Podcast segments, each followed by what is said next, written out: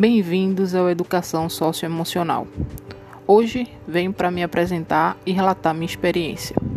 Sou professora da rede privada da disciplina de História, ao qual sou graduada, mas também leciono Filosofia e Ética.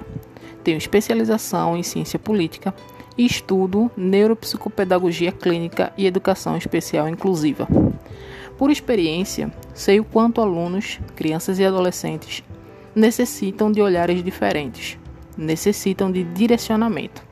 Um dos planos ao qual me dediquei foi o projeto motivacional que trabalhei com meus alunos.